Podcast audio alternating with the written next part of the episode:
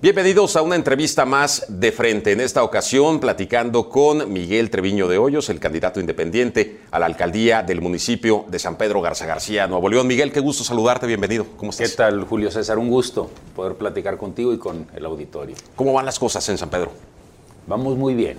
Eh, hay un, un ánimo muy positivo de refrendar el trabajo que se está haciendo desde el gobierno y muy contento porque además es una oportunidad de recorrer en un periodo corto todo el municipio, hacer contacto directo con la gente y tener una sensibilidad más clara de dónde hay que ajustar, de dónde hay que seguirle, nuevos proyectos para los siguientes tres años, entonces vamos muy bien. ¿Por qué buscar la reelección? ¿En qué momento decides que sea un proyecto de seis y no de tres años? Fíjate, Julio César, que desde el principio, desde que decidí entrarle a competir por la alcaldía de San Pedro hace cuatro años, eh, el que hubiera la posibilidad de la reelección fue una parte importante de la decisión. Los periodos de 13 años son periodos muy cortos para hacer cambios que verdaderamente transformen, que tomen la inercia, la fuerza que se necesita para convertirse en un legado al municipio que subsista por las siguientes generaciones. Entonces, desde el principio decidí que era un proyecto de seis años y naturalmente pues a la mitad hay un, eh, pues una, una, pausa ahí para que los ciudadanos digan si, si le seguimos o no eh, y me siento muy bien.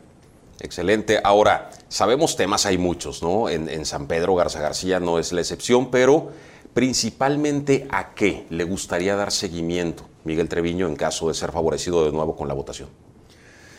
Bueno, uno de los proyectos que para mí tiene, digamos, el mayor impacto de largo plazo es todo el proceso de formación de nuestros policías.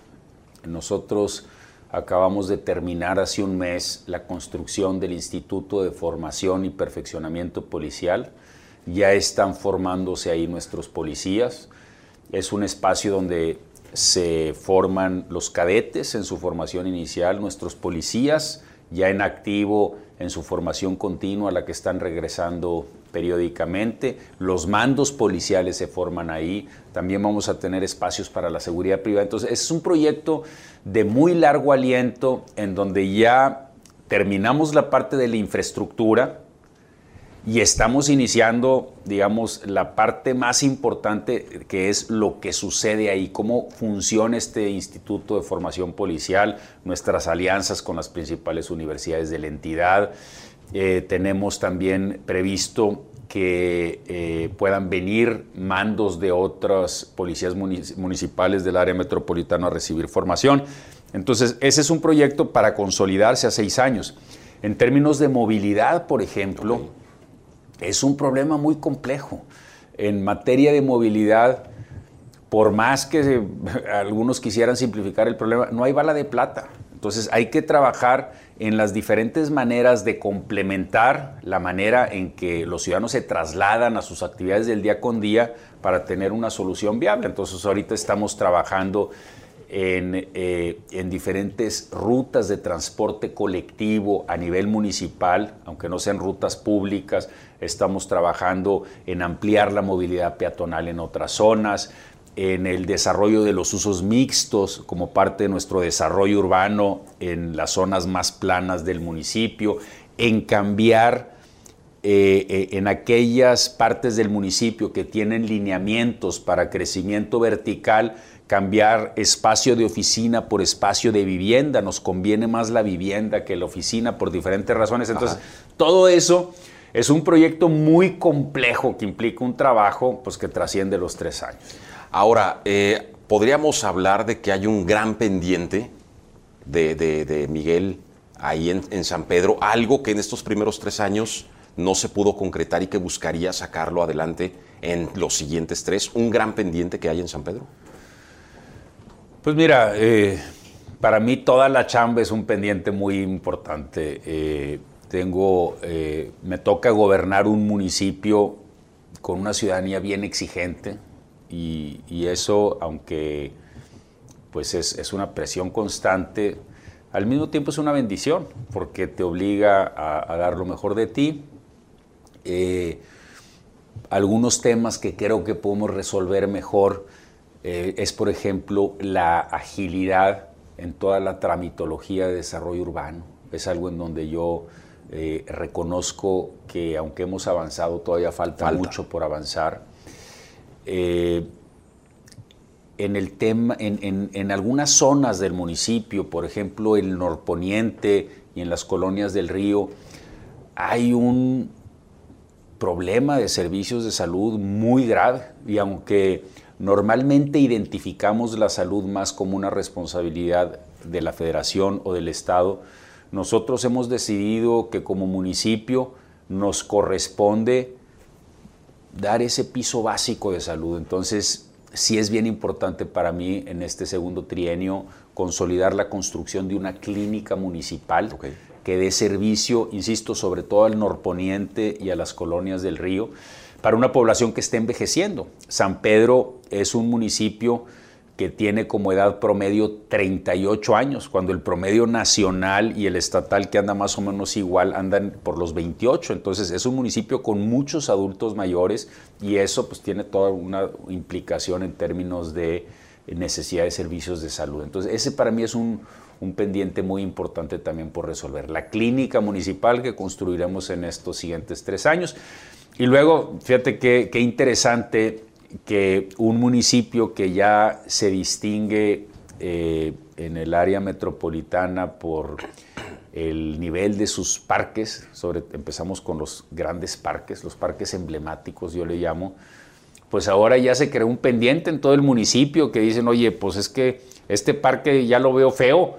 Y le digo, oye, pues está igual que como estaba hace tres años, pues sí, nomás que ya vi cómo quedó el Capitán, Mississippi, Bosques. Ya hay punto de referencia. ya hay, otra, ya hay otra referencia. Entonces, tiene razón la comunidad. Entonces, tenemos como pendiente los parques medianos del municipio, los vamos a llevar al mismo estándar de nuestros parques grandes.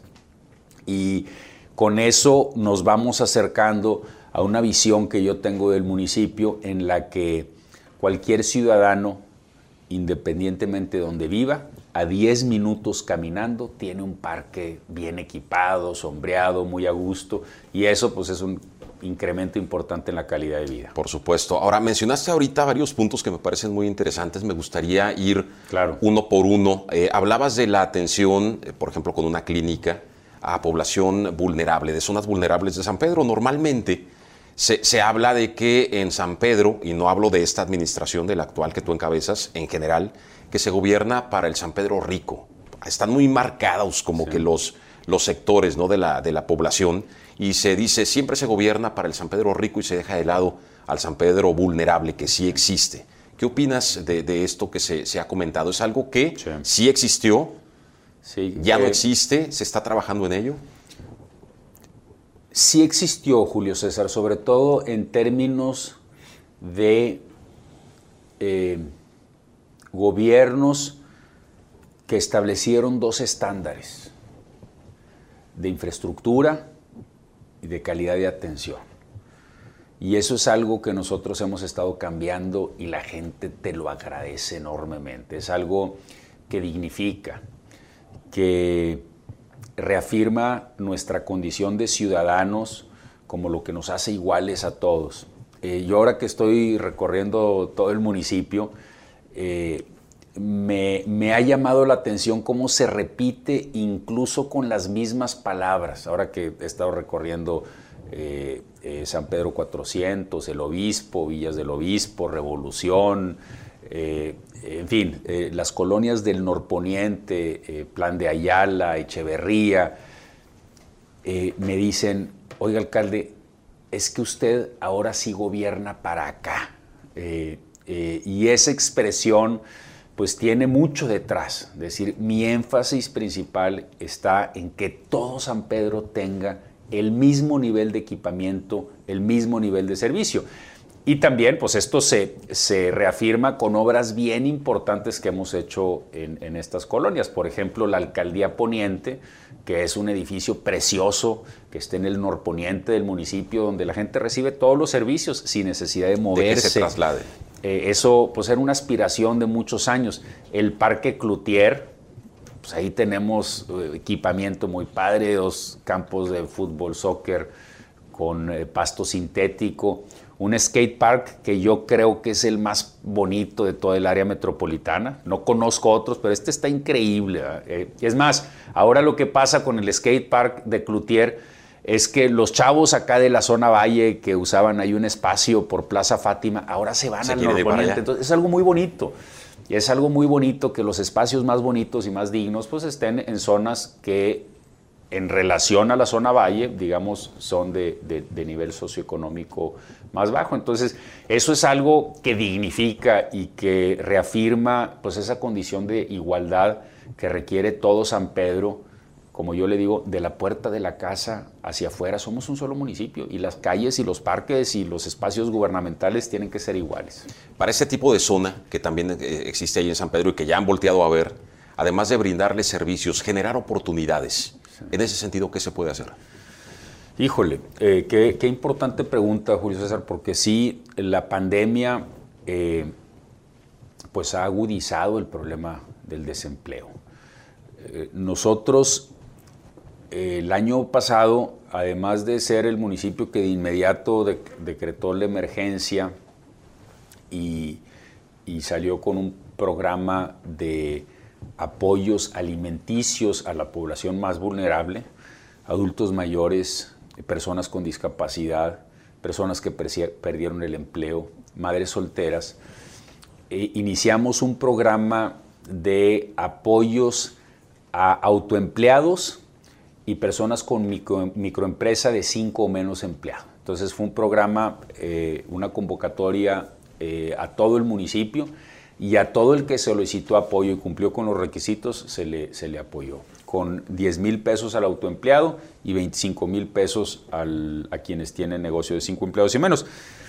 No es la solución completa al problema en muchos casos, pero yo me doy cuenta que la gente lo agradece, dice, este alcalde, eh, fue lo que me permitió sobrevivir este pequeño negocio, esta pequeña peluquería, sobre todo en un momento donde ni el gobierno federal ni el gobierno estatal estaban dando apoyo. Nosotros, además de esto, tenemos una bolsa de trabajo también en la alcaldía poniente, en donde estamos todo el tiempo tratando de vincular a la gente que tiene una situación de desempleo con oportunidades de trabajo en cualquier parte del área metropolitana. Sí es un momento todavía para estar pues, muy pegado a la comunidad viendo cómo podemos apoyar con la parte del empleo. Muy bien. Eh, mencionabas hace unos momentos el San Pedro Viejo.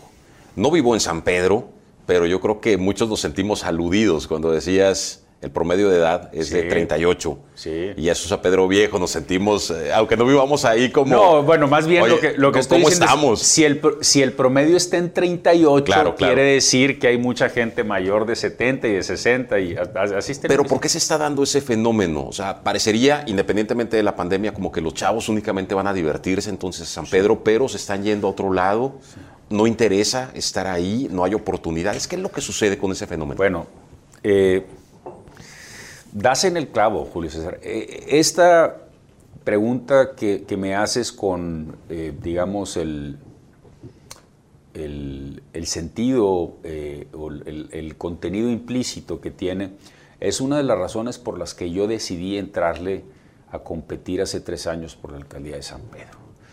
Eh, estábamos en un municipio que estaba envejeciendo. Yo veía una comunidad un poquito como encogida de hombros, en donde perdíamos el control de nuestro hogar. Resignada. la resignada, se estaba convirtiendo en un distrito de oficinas, en donde el espacio público estaba semi-abandonado en donde nuestro patrimonio natural, que son las montañas, pues se invadía de edificios con permisos dudosos y en donde los jóvenes pues no tenían oferta de vivienda. Y con esto entro directo a la pregunta. Es un municipio que se ha vuelto caro, la tierra se acabó, ya no hay reservas territoriales, eh, el espacio público era poco atractivo, los jóvenes eh, estoy pensando sobre todo quienes están en los 30 y en los 20, tienen una manera de decidir la ciudad que les atrae para vivir distinta a la que teníamos quienes son de mi generación, yo tengo 49 años, o de la generación de nuestros padres. Los jóvenes valoran de manera especial la calidad del espacio público, lo que está sucediendo, la vida de calle, y esto que estamos haciendo le ha dado la vuelta Eh, yo digo, lo veo en mis redes sociales, lo veo en la gente que se me acerca. Los jóvenes están volteando a ver a San Pedro como un municipio donde sí quieren vivir, donde se quieren quedar quienes vivieron ahí su infancia y que está siendo atractivo para otros jóvenes de, otros municipios. Y para esto hay que hacer muchas cosas, no solamente lo que te comento de, devolverle la vida al espacio público, que es bien atractivo, por ejemplo, para los papás jóvenes. Me ha pasado cantidad de veces y de veras que se siente muy bonito que yo estoy en alguno de los parques nuevos y de repente llega un niñito, una niñita de dos, tres años que apenas este, sabe hablar y, obviamente porque los mandan sus papás a que me digan algo, este, y te dicen gracias por el parque. Y luego volteo y ahí anda el papá o la mamá que fue la que... Y es, un, es una experiencia muy bonita porque es tan importante para el papá que quiere manifestárselo al alcalde. Entonces, esto y por otro lado, un proyecto que nos costó muchísimo echar a andar eh, y que ya ahorita empieza a ver sus primeros frutos, que tiene que ver con convertir espacio de oficina en espacio de vivienda. La oficina en San Pedro el exceso de oferta de oficina es lo que más daño le hizo al municipio y a la metrópoli completa. Porque estás creando espacio de oficina en un municipio que esté en un extremo para gente que vive en el otro extremo de la metrópoli. Malo para San Pedro, malo para la metrópoli, creas tráfico, creas contaminación, eh, propicias condiciones en donde la familia está separada por cuatro horas porque los papás se están moviendo. Entonces, le estamos dando la vuelta y estamos generando nuevos lineamientos e incentivos para que quien, quien tiene una propiedad con lineamientos de crecimiento vertical, mejor construya vivienda, que bajen un poquito los precios, que sea gente que hace su vida en ese entorno porque es atractivo, porque hay cosas, porque está la chamba ahí, porque hay espacio público y bajamos la contaminación, bajamos el problema del tráfico y le damos juventud a nuestro municipio, que es algo que, se necesita. Entonces, hace cuenta que corregimos el rumbo de hacia dónde iba San Pedro y hacia dónde va. Por eso, y te lo digo con toda franqueza, se vive un ánimo de esperanza en el municipio. ¿Podríamos decir o podrías decir que encontraste un desarrollo urbano descontrolado y a conveniencia entonces? Por todo esto que nos comentas. Por supuesto que sí. Encontramos descontrol, corrupción, y carencia de una visión de hacia dónde había que llevar el municipio. ¿Qué pasa con esos casos de corrupción? ¿Se van a perseguir? ¿Se están persiguiendo? Se están persiguiendo. El, municipio tiene demandas penales contra funcionarios que actuaron de manera incorrecta en materia de desarrollo urbano y hemos avanzado en darle transparencia a todo el proceso. Empezamos con subir toda la información de cada uno de los 40 mil predios que hay en el municipio a una plataforma que se llama Visor Urbano. Quien se meta visorurbano.com o lo googlee, ahí te metes, tienes el mapa del municipio y puedes ver qué se puede hacer y qué no se puede hacer en cada uno de los 40 mil predios. Eso es muy importante porque tenemos una comunidad muy vigilante que de repente ve que se está construyendo algo enfrente de la casa o al lado y decir, a ¿por qué se está construyendo aquí eh, unos departamentos o un comercio? Y ahí te, puedes, te metes a ver los lineamientos directos, sin ninguna intermediación. Muchas decisiones en, eh, en, San Pedro, por nuestra reglamentación, pasa por la Comisión de Desarrollo Urbano del Cabildo y luego por el Cabildo. No más que las reuniones de la comisión eran a puerta cerrada el trienio anterior y todos los y ahí se hacían los enjuagues y los, dijimos, ya no más, abiertas las sesiones de comisión, que cualquier ciudadano pueda ver cómo argumentan los regidores sobre este tema. Entonces eso también genera más confianza.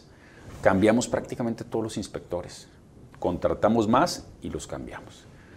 Y además nuestros inspectores en, su uniforme traen cámara corporal que tienen que tener prendida cuando hacen una inspección. Entonces, todo esto hace que la comunidad pues, perciba a un gobierno que está comprometido con la legalidad, que no tiene nada que esconder, y eso pues, genera mucha confianza y hace que el ciudadano sepa que hay un gobierno que es su aliado en la defensa de nuestro patrimonio común, que es la ciudad, que son las montañas, que es nuestro paisaje. Entonces sí, ahí vamos transparentando y abatiendo la corrupción. Miguel, y normalmente los ciudadanos estamos acostumbrados a que se diga, se está investigando, pero que ahí quede.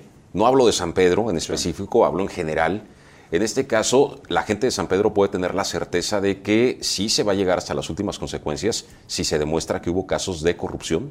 Por supuesto, eh, que tenemos una secretaria de la Contraloría que hace su chamba de manera muy diligente, que le damos seguimiento a las cosas, que no es por cuestión de desplante o de, sino es para dejar precedentes muy claros de que nosotros como gobierno vamos a perseguir cualquier acto de corrupción y que detenemos construcciones donde estén cuando tienen un proceso viciado.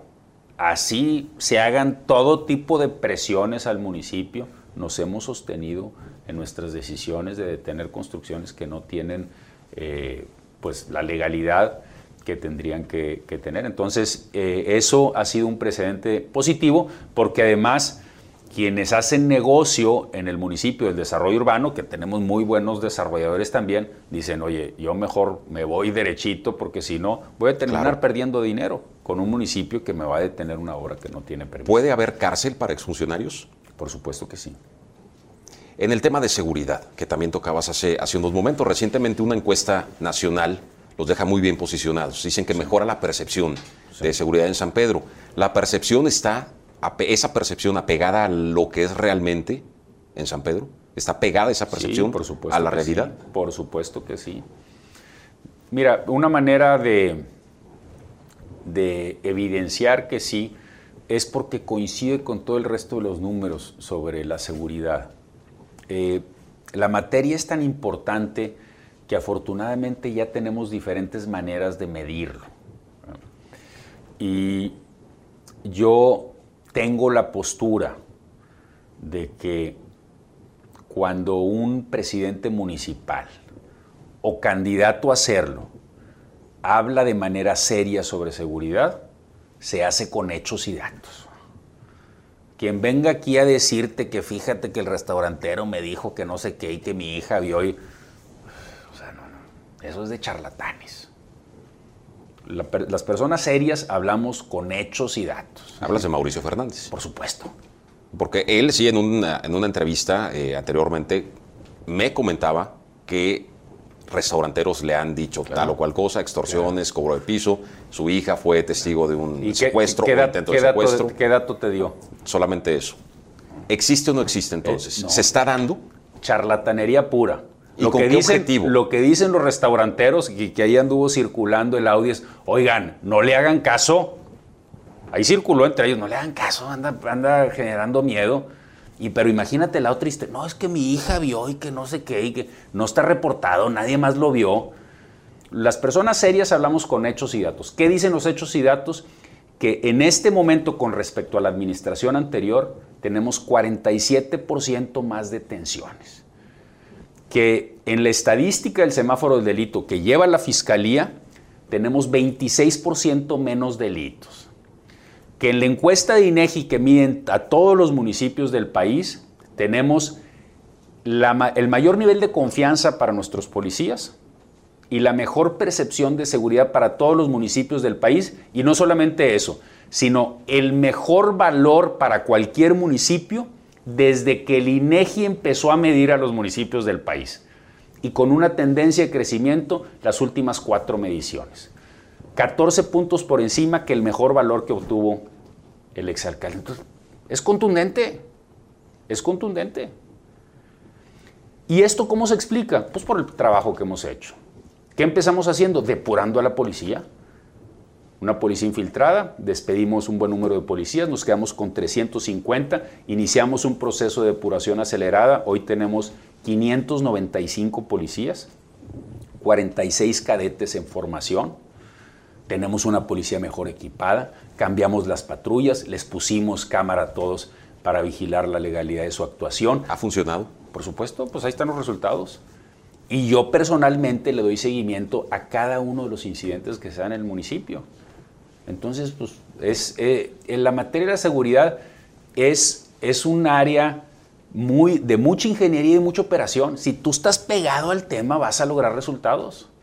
Yo estoy mucho más pegado a toda la administración y por eso los resultados están a la vista y la gente se siente tranquila y tiene todos los motivos para sentirse tranquila. El estatus económico de San Pedro Garza García, de una amplia zona, la seguridad del municipio, ¿fue lo que en su momento atrajo a líderes de la delincuencia a sentarse en San Pedro o hubo algo más de por medio?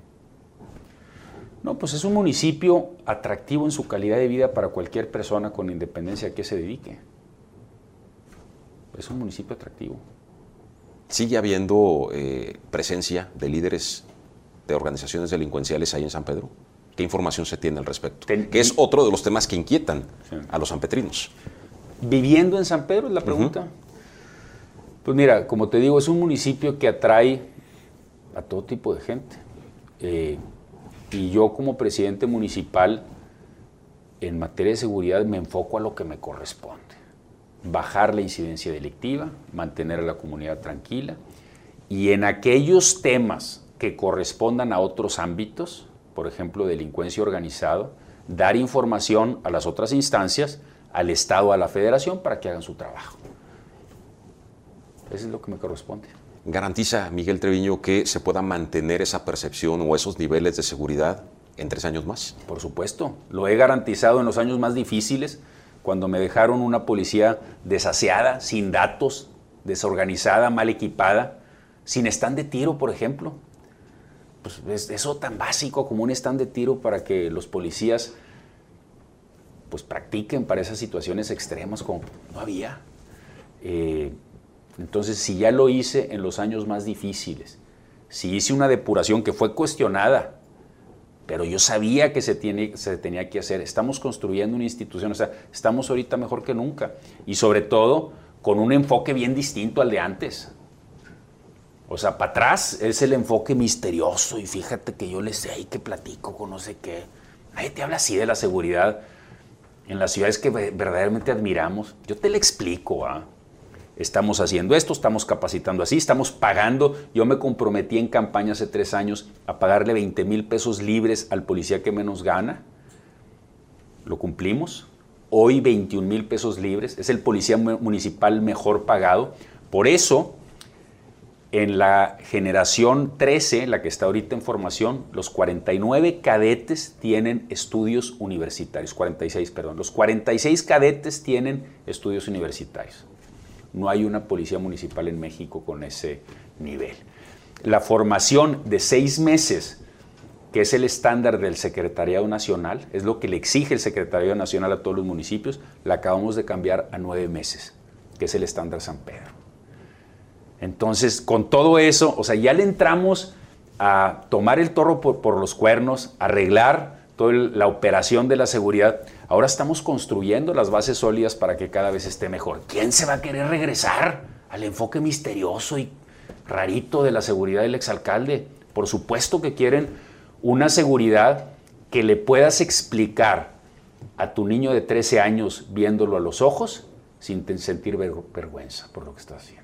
Entonces cambia Miguel Treviño el blindaje y la rudeza por la inteligencia y la tecnología no. en materia de seguridad. Cambio el enfoque misterioso y mañoso de la seguridad a un, enfoque de profesionalización. ¿Esos términos que se usaban no son de tu agrado? Pues son etiquetas, es publicidad, no tienen nada que ver con la realidad. En temas de movilidad, de vialidad, ¿Qué se puede hacer en San Pedro? ¿Cuáles son las propuestas para los próximos tres años? Bueno, lo, comentaba hace, hace un momento, eh, la movilidad es un reto que implica combinar diferentes soluciones y compaginarlas muy bien pues, para bajar el, movimiento de automóviles por, eh, por el municipio. primero yo diría, yendo de lo, de lo más general a lo más particular, el tema de la movilidad y particularmente el transporte va a ser mi tema principal con quien sea el próximo gobernador del estado. Tenemos a nivel estatal una situación de quiebra del transporte público. Quiebra no solamente en términos económicos, sino de funcionamiento. Eh, y eso nos está pegando a todos los municipios. Entonces mi tema de agenda con el Estado va a ser el tema del transporte. Porque a ese tema se le entra no en el año 3 o 4 o 5 de un sexenio estatal, sino se le entra en el año 1 y ya nos urge entrar. Es de inmediato. Es de inmediato. Y luego, ya a nivel municipal, lo que estamos haciendo es entendiendo qué podemos hacer en cada una de las diferentes zonas que generan más tráfico para bajar el uso de automóviles. Entonces tenemos un plan de movilidad para Valle Oriente, que lo que hace es que quien llega ahí a trabajar y hacer su vida ahí no vuelve a usar el automóvil, porque habrá nueva infraestructura de banquetas, ya lo tenemos eh, proyectado y trabajado con los desarrolladores de la zona, y un circuito que da servicio a quien hace su vida diaria ahí. Luego tenemos pues, todo un paquete de infraestructura para la parte central del municipio que conecta un desarrollo que genera eh, pues, mucho movimiento como es Arboleda, se une con Gómez, nuestras obras en Gómez Morín, Calzadas, eh, el Centrito, Mississippi, el Capitán. Toda esa zona va a ser una zona de mucha movilidad peatonal. La zona del casco, anunciamos una inversión de 300 millones de pesos en los siguientes tres años para todo lo que es el casco, que también tiene esa vocación. Y luego seguir adelante con eh, tres programas de movilidad que empezamos la administración, durante esta administración, el plan de movilidad escolar, empresarial y de gobierno. El escolar es el que más va avanzado y básicamente tiene que ver con que esa costumbre de un niño un automóvil, esa ya que quedó en el pasado. Y se batalló al inicio, ¿no? Se batalló muchísimo, Bastante. pero ahí le persistimos, ¿verdad? Entonces, si tú llevas a tu niño a la escuela, o lo llevas en transporte escolar, o lo llevas haciendo carpool, o llega caminando. Eso mismo estamos haciendo en el gobierno. Estamos en etapas todavía más incipientes, pero ya empezamos a hacer rutas para quien viene de municipios muy lejanos. Tenemos ahorita cuatro rutas muy incipientes en camioncitos, pero hacia allá nos vamos a mover. Y también los estacionamientos más cercanos en el gobierno son para quien hace carpool. Somos el empleador más importante del municipio, tenemos 2.500 empleados. Entonces, para allá. Y luego viene el plan de movilidad empresarial con los mismos principios. Este plan de movilidad empresarial que lo trabajamos con las empresas con más empleados en el municipio, pues se quedó trunco por la pandemia, ¿verdad? No nos, no nos permitió iniciar, pero es algo que vamos a empujar durante los siguientes tres años. Y todas estas medidas combinadas bajan el uso del automóvil, lo vuelven mucho más racional y nos generan una situación pues, más sostenible en términos de movilidad. ¿Buscar ser referente San Pedro en ese sentido para los otros municipios metropolitanos? Por supuesto, sobre todo referente de una transformación que sí es posible. O sea, los ejemplos que necesitamos en nuestra área metropolitana es esos temas que parece que no son posibles en, un, en una metrópoli que se ha movido 50 años en dirección de todos tener un automóvil y que se convierte, que de repente un municipio que se ve como referente, digamos, ah, caray, en San Pedro se están moviendo en la otra dirección quienes usan carro y tienen toda la posibilidad económica de moverse en carro, oye, ahora están buscando hacer su vida, la ciudad de 20 minutos que, le llaman en otros lados, hacer su vida sin subirse al automóvil, usan transporte colectivo, público, no público. Esos son referentes que van a tener impacto en toda la zona metropolitana. La interconexión Monterrey-San Pedro, ¿seguirá descartada? ¿Qué plan hay para eso? Nadie la está pidiendo en San Pedro. La interconexión es un proyecto que es atractivo para quien quiere ir de Monterrey a San Pedro. En San Pedro nadie la está pidiendo, no es una prioridad para el municipio. El rescate de negocios, ahora con todo esto de la pandemia, ya hacía referencia también hace unos momentos respecto a eso.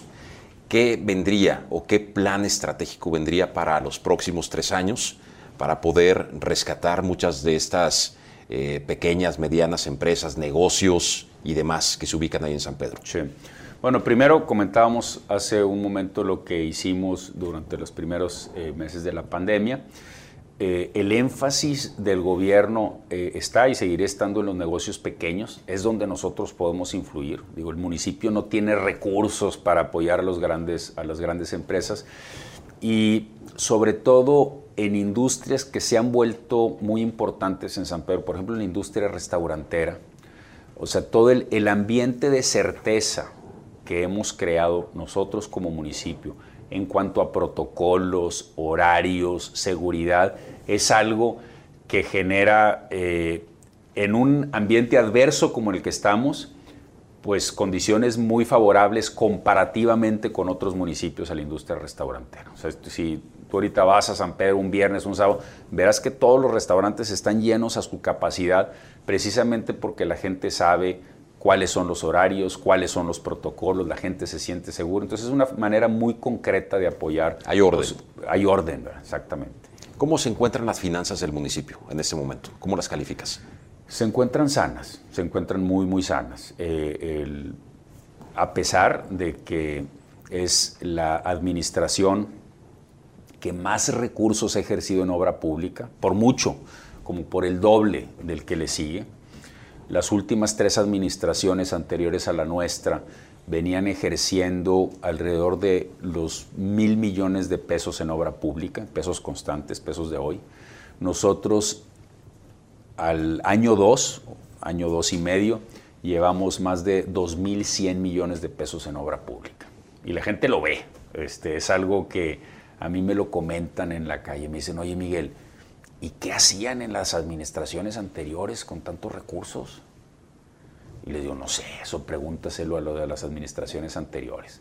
En esta administración tú puedes ver que tus recursos van destinados a obra pertinente y que te aportan calidad de vida. Y eso está a la vista, o sea, la gente me lo dice.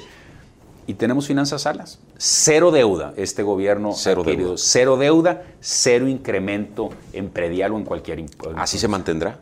Así se mantendrá. ¿En los próximos tres años? ¿Sería esa misma estrategia? Cero deuda, cero aumento en predial. ¿Habría alguna obra pública distintiva de la administración de Miguel Treviño para los próximos tres años?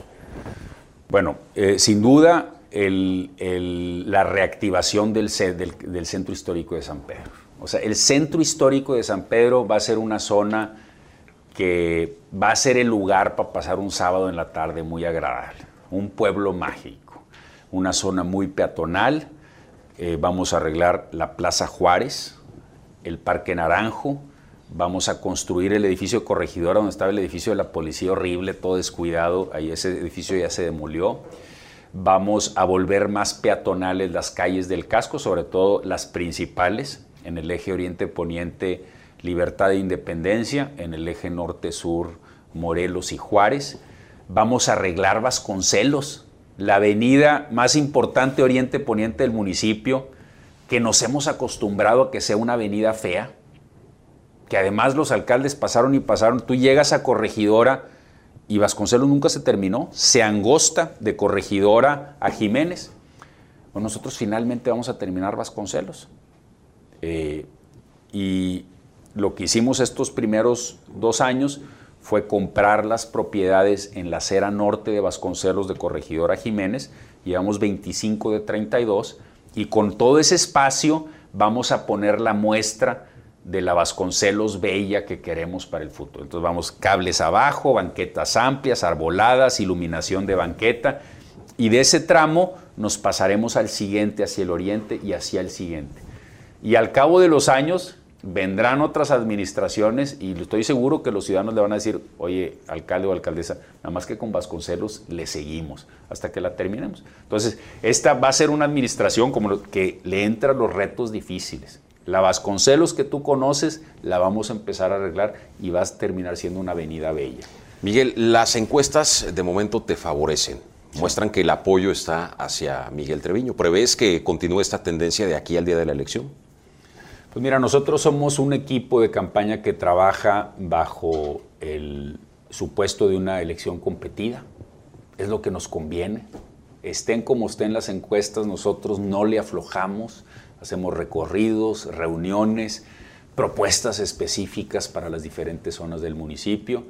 Eh, y yo estoy seguro que es algo que nos irá dando cada vez más ventaja. Y además, una elección en donde uno de los candidatos se presenta para reelegirse, eh, en cualquier lado, siempre tiene un componente de referéndum, o yo diría el componente principal es que es un referéndum. ¿Y qué tan bien o qué tan mal ha hecho esta persona y su equipo? Y la sensación que yo tengo es que la gente está contenta con este gobierno. Nos tocó vivir eh, pues la peor crisis sanitaria, económica, y social en la historia de nuestro joven municipio. San Pedro es un municipio joven. Y hemos estado pegados a los ciudadanos todo el tiempo. Los hemos apoyado, los hemos informado, les hemos dado apoyo que no han dado otros municipios. Organizamos una vacunación haciendo gran equipo con la federación, que es quien lleva la estrategia de vacunación. Entonces, es un gobierno que ha estado apoyando al ciudadano, cuidando en esta crisis. Y eso la gente lo valora. Estamos en la calle con los ciudadanos, recorriendo cada metro cuadrado, saludando a todos los ciudadanos cercanos. Cuando vives una crisis, quieres que tu gobierno esté cerca, que esté interpretando las necesidades que tienes, cómo resolverlas, aunque los recursos nunca sean suficientes, que se usen a aliviar las necesidades más urgentes del ciudadano. Entonces, esta elección tiene un componente de referéndum muy importante y la gente sabe que este gobierno se ha desvivido en el servicio y en cuidar a la comunidad. ¿Esperas guerra sucia? Pues seguramente. ¿Ya están listos para eso? Sí, por supuesto. Y además la gente no se distrae con eso. ¿Qué, te podrían señalar? Pues no sé, inventar cosas. ¿Prevés más eh, eventos como los calificaste vistosos relacionados con inseguridad que podrían utilizarse en el ámbito electoral? Pues lo importante es que estamos preparados eh, y los eventos vistosos los señalamos antes de que empezara la campaña, se han dado tal como los preveíamos y lo que es importante que sepa la comunidad es que el haberlo señalado con anticipación no es para excusar que el gobierno no actúe, no, es simplemente para que la comunidad sepa de qué se trata, pero además que sepan que vamos a perseguir y castigar a los responsables, sea quien sea. Y eso es lo que ha estado viendo la gente. En cada uno de estos eventos ha habido detenciones, estamos conformando la carpeta de investigación, estamos aportando todo tipo de pruebas a la fiscalía, se identificó el automóvil de las pintas, está detenida la persona, se está haciendo, o sea, que sepa la comunidad que la estamos cuidando y que aunque sean eventos vistosos y que no sean para preocuparse, no vamos a permitir que cualquiera se trate de quien se trate, se salga con la suya. ¿Esas pintas no fueron de la delincuencia? ¿Fueron pintas No fueron de la delincuencia. No, descartado. Descartado. Y lo digo yo, y lo dice el secretario de Seguridad del Estado, y lo dicen nuestros contactos en el ejército. Lo que dicen todos es, a ver, el crimen organizado ni usa graffiti, ni deja mensajes en automóvil, ni usa una calle. ¿Otra medida para asustar a la población? Pues no ha funcionado, la gente está tranquila. La última medición de INEGI que mide a todos los municipios que no tenemos, dice, los ciudadanos de San Pedro están tranquilos. Y cuando salen estas cosas, pues la gente luego, luego voltea a ver al proceso político electoral. Miguel, ya eh, casi para finalizar y en otro tema totalmente distinto, públicamente se ha estado señalando mucho la relación o los acuerdos con el Sindicato de Trabajadores de San Pedro Garza García, la firma de un contrato colectivo eh, de trabajo que no se anunció eh, públicamente. Eh, ¿Qué hay ahí? ¿Se pueden señalar compromisos de Miguel Treviño con la gente del sindicato? ¿Cómo que no se señaló la firma del contrato colectivo? Que no se hizo o no se anunció públicamente, fue lo que se estuvo comentando. ¿Qué tan cierto es esto? ¿Cómo se manejó? ¿Hay compromisos de que Miguel Treviño tiene que cumplir con quienes dirigen el sindicato? ¿Qué hay? ¿Qué puedes decir sobre esto? No, mira, la, relación de esta administración con el sindicato ha sido, digamos, la más clara que ha habido en, San Pedro. Yo llevo una buena relación con el sindicato, con su líder, y al mismo tiempo ha sido muy claro en que San Pedro es un municipio en donde los ciudadanos exigen el aprovechamiento óptimo de los recursos y que todos los trabajadores estén trabajando al 100. Una de las posiciones que yo tomé al principio, por ejemplo, es que la nómina no crecería. No hay más empleados municipales. Salvo en el área de seguridad, que también lo clarifiqué, en donde sí hemos crecido el número de trabajadores, el número de policías. En el resto del gobierno hemos reducido el número de trabajadores, sindicalizados y no sindicalizados. ¿Por qué? Porque San Pedro es un municipio que tiene suficientes servidores públicos y la gente no, quiere que siga creciendo la, estructura. Hace un momento te hablaba, por ejemplo, de la alcaldía poniente. Ese es todo un espacio nuevo en el norponiente en donde a la gente se le dan todos los servicios de las diferentes áreas, desarrollo urbano, DIF, desarrollo social, eh, temas de escrituras, todo tipo jurídico, sin ni un empleado municipal nuevo. Es decir, empleados municipales que ya estaban en otras oficinas, ahora están dando el servicio ahí. Y no ha habido ninguna prestación adicional. La nómina existente ya no creció, pero la que existe tuvo aumentos. O sea, ha mantenido. ¿Cómo lo han manejado? El número de empleados municipales, si nosotros quitamos el área de seguridad, se redujo de la administración anterior a este, como en alrededor de 100 empleados. Y creció la parte de seguridad. Y en el tema de las remuneraciones, eh, por ejemplo, en un año de crisis como el que vivimos, no hubo aumento en las remuneraciones de ningún empleado, salvo el ajuste por inflación para los que ganan menos, eh, eh, los que tienen el sueldo más bajo. O sea, quienes tienen el sueldo más bajo sí se actualizó por inflación, todos los demás no hubo ni siquiera ajuste por inflación para ser, digo, consistentes con una situación de crisis, pero sí quien gana menos, pues tiene que ir eh, actualizando el valor de sus... Entonces ha sido una relación muy, muy clara eh, y pues por supuesto que me interesa estar en buenos términos con el sindicato. ¿Cuál consideras que es la principal virtud de Miguel Treviño? ¿Cómo te calificas? Eh, pues alguien visionario y que hace que las cosas se concreten. Yo creo que lo que valora más la gente es que este gobierno tiene ideas ambiciosas y nos comprometemos hasta que sale. No hablamos, por ejemplo, de las calzadas. Un proyecto eh, que ha sido un reto enorme. Eh, eh, bajar todos los cables, arreglar el, pavimento de concreto, arreglamos drenaje sanitario y entronques de drenaje pluvial, recuperamos la banqueta. ¿Es una obra de la administración anterior que le diste seguimiento? Hombre. Que así se ha comentado también. Imagínate, patético, que alguien que fue tres veces alcalde quiera, en lugar de hablar de lo que hizo, cualquiera que, cosa que haya hecho, o que la gente no se acuerda, pues que le recuerde a la gente que hizo, porque se quiera apropiar de una obra de esta administración. Por supuesto que lo hicimos nosotros completito. Fueron más de 80 negociaciones con los vecinos para recuperar la banqueta y donde en, negociaciones entre comillas, porque donde se atoraba, con serrucho recuperamos la banqueta. Dos kilómetros y medio de banqueta ininterrumpido en un sentido y de regreso. Bajamos todos los cables, quitamos todos los postes. Un proyecto como ese requiere un alcalde de tiempo completo. O sea, todo el gobierno está metido ahí, no solamente obras públicas, la Secretaría y el Ayuntamiento resolviendo los temas jurídicos con las cableras, la Dirección de Patrimonio de la Secretaría de Finanzas resolviendo las cosas con los vecinos, yo metido también. No, me no lo hubiera hecho nunca el exalcalde. Y no hay nada, nada de la administración anterior, ni proyecto conceptual, ni ejecutivo, ni anticipos, ni un dibujo en una servilleta que lo iba a hacer. No lo hubiera hecho nunca. ¿Tu principal defecto? Eh, pues no sé cuál será.